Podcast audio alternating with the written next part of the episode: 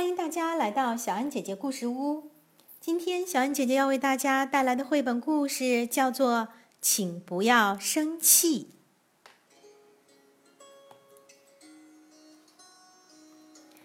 在放学回家的路上，有一个小男孩戴着黄色的帽子，穿着红色的 T 恤，他耸拉着脑袋，偶尔还会飞起一脚踢开路边的小石子。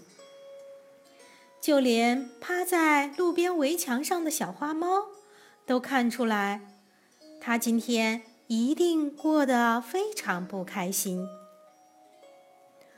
嗯，我总是惹人生气，不管是在家还是在学校，我总是惹人生气。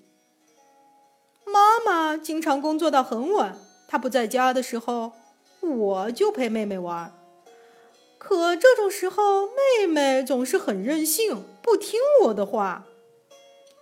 我不要这个折的皱巴巴的东西，妈妈折的可好看了。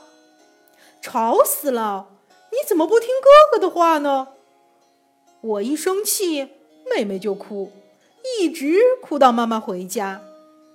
有时候她还会在中途休息一会儿，看到妈妈进屋了，再接着哭。妹妹这一哭，妈妈就生气了。你看看你，又把妹妹弄哭了。哼，谁让她那么任性，不听我的话呢？你怎么还没做作业呀？我我一直在陪妹妹玩，哪有时间做作业啊？唉，可是我知道，要是我真这么说的话。妈妈肯定会更生气，所以我干脆什么都不说，把头扭过去看着别处，一声不吭的挨训。唉，我为什么总是惹人生气呢？在学校，我也总是惹老师生气。可其实我就是带了一只小螳螂去教室，吓哭了。隔壁同桌的一个小姑娘，但我真的没有恶意的。还有还有，今天中午打饭的时候，我只是好心帮老师去给小朋友们分饭，结果老师一看见那口冒着热气的大锅，就凶神恶煞的扑过来了。唉，还有今天课间休息的时候。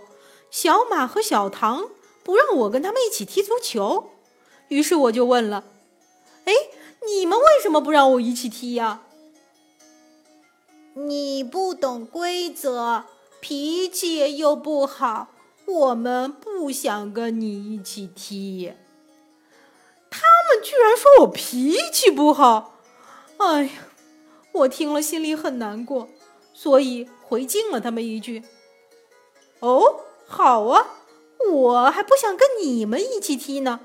就算你们求我也没用。我一边说，一边踢了小马一脚，还打了小唐一拳。他们俩马上哭了起来。老师过来了，却只批评了我一个人。你又干坏事儿了？是他们俩先说我坏话的。不可以打人，可是他们说不想跟我一起玩。其实我心里也受了很大的打击呀。可我知道，要是我真这么说的话，老师肯定更生气。所以我干脆一言不发，把头扭到一边，默默的接受批评。唉，我为什么总是惹人生气呢？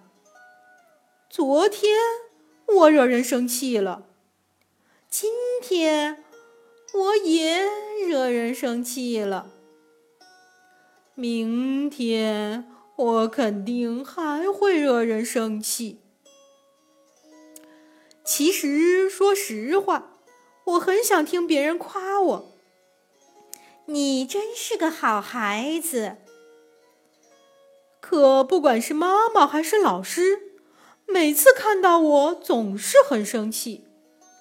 上次我对妈妈说：“妈妈，你别那么生气了，小心长皱纹哦。”结果我又惹她生气了。可我只不过是希望她一直漂漂亮亮的。还有一次，课间休息时，我大声的唱歌，老师走过来对我说：“小点声。”我又惹老师生气了。可是，在入学典礼上，老师明明夸我说：“这孩子的声音这么洪亮，听着真精神啊！”我怎么才能不惹人生气呢？我怎么才能得到夸奖呢？我啊，真的是个坏孩子吗？我好不容易上了小学，好不容易成了一年级学生，可是，唉。七月七日，老师让我们在许愿纸上写下自己的七夕之愿。我看到小马和小唐写的是成为足球队员，游子写的是钢琴弹得越来越棒。我也认真思考了自己最大的愿望是什么。我想啊想啊想啊，快点写呀！唉。老师又批评我了。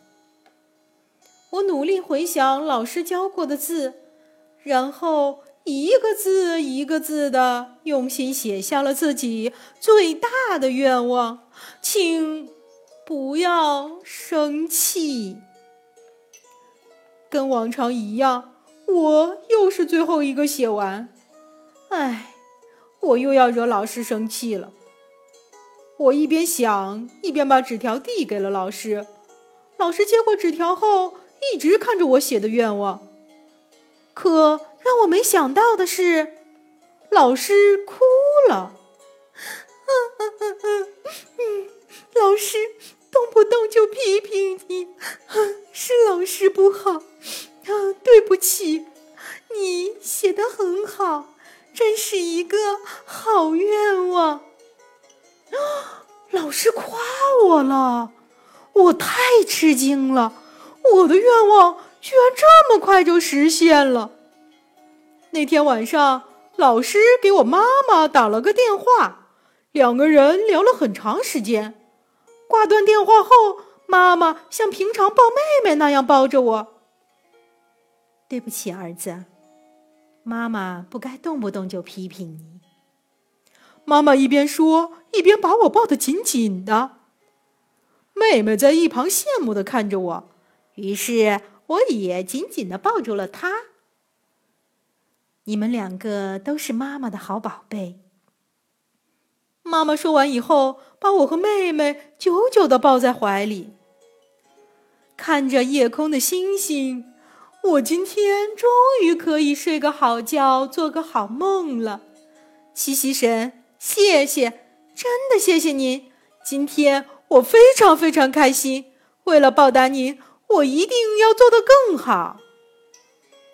故事讲完了。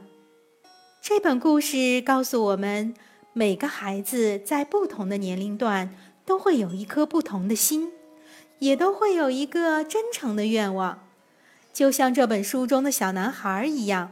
衷心希望大人们用一种不带偏见的眼光看待孩子，了解他们心中最真切的愿望和最真实的想法。